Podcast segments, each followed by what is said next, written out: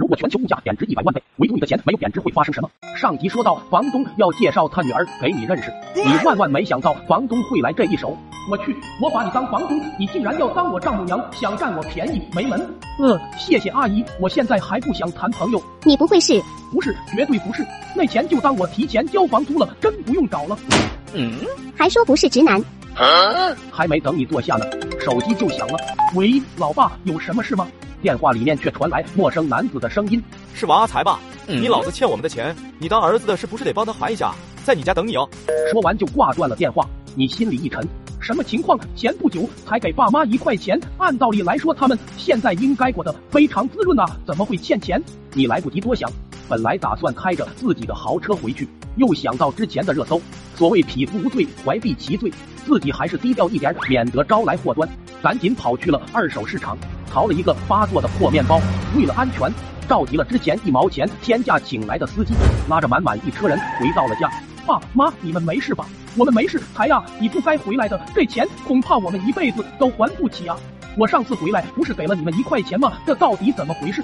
细问之下才知道，老爸拿你给他的一块钱和别人合伙做生意，结果被人骗了，人家跑路了，还欠下五块钱，他还得担着。五块钱，整整五块钱巨款啊！哎呀，老爸把你也害了。爸，你这说的哪个话呢？不就是五块钱吗？小事小事。还他妈，这孩子不会吓傻了吧？都开始说胡话了。小子，你口气不小，就你这样，要是能掏出五块钱，我都能认你当大哥。你让我往东，我学。这人话还没说完，你麻利的从口袋里掏出一张十块的，那人就像被扼住了喉咙，脸憋得老红，一口气差点没喘上来。大大大哥。这这我现在也找不开啊！您有零钱吗？你在口袋里面掏了掏，刚好有五个硬币，就顺手递了过去。口袋里面几张一百的，不经意间也顺势滑落。一瞬间，整个屋子里面的人都震惊了，一个个眼睛睁得老大。我勒个去，那是一百吗？那是好几张一百吗？我没看错吧？随手一掏都这么多，这年轻人，卧槽！这大哥我认定了。爸妈则是像看陌生人一样的看着你，他们的好大儿何时变得这么有钱了？甚至怀疑你是不是干什么违法的事了？喂，发什么呆呢？钱还要不要了？大大哥，你你钱掉了。你低头一看，顺手捡了起来，随便往兜里一塞。我勒个去，这么多钱，就就这样随手一塞，这他妈也太豪横了。你没想那么多，你也根本没想到他们会想那么多。那人接过钱，恭敬的说道：“大哥，我红二说话算数，从今天起你就是我大哥了。这是我的名片，有需要随时给我打电话，随叫随到。”本来不打算接的，后仔细一想。也对，现在钱不缺了，缺的就是人际关系，先收下再说。以后万一用得着呢？那我爸妈欠的钱，清了，绝对清了。大哥你放心，打扰了，我们就先走了。说着恭敬的退了出去。出门看见你的面包车，感叹了一句：现在有钱人都这么低调吗？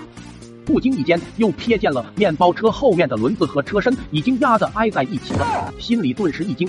卧槽！幸亏我红二以理服人，不然还不知道这里面要下来多少人呢。快走快走！你在屋里随便编了个理由，给爹妈解释了一下，算是勉强糊弄过去，并留下了两百块钱，让他们不要再去弄什么乱七八糟的了。实在没事做，就发展一下乡村的农业，也帮助帮助乡亲们。开着面包车就往回赶，唰一下，一辆跑车从后面冲了过来，超车差点刮到你了。随即在你前面停车，从车上下来两个人，你一看这特么不是前女友吗？还有那啥乔乔乔啥来着？乔峰那人冲着你喊道：“会不会开车啊？”你下车走过去，是你差点刮到我。乔峰看着你一愣，咋这么眼熟呢？我前男友王阿才，前段包厢见过。原来是你个穷彪啊！看吧，我就说他吃软饭吧，开个破面包，指定是被马小姐甩了吧？哈哈，小子，上次是给马小姐面子，今天你就没这么走运了，快赔钱！你微微一笑，行啊，你刚才吓到我了，就你这个样。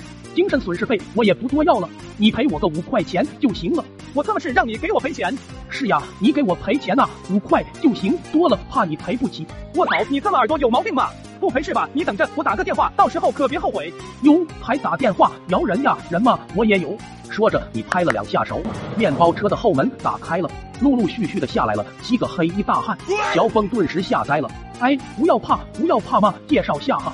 这些其实都是我请的司机，真的不骗人。司机，你这么可拉倒吧，谁相信呢？你开车拉着你的司机有病吧？呃，你你我我我要举报你超载！你眼瞎吧？我这八座面包车哪超载了？快赔钱！懒得和你废话。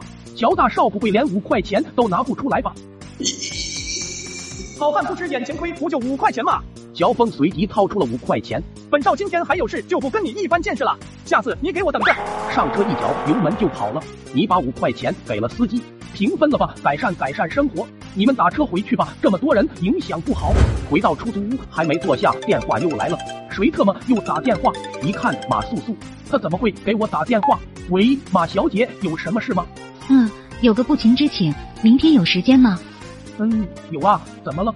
你你明天你能假扮一下我男朋友吗？I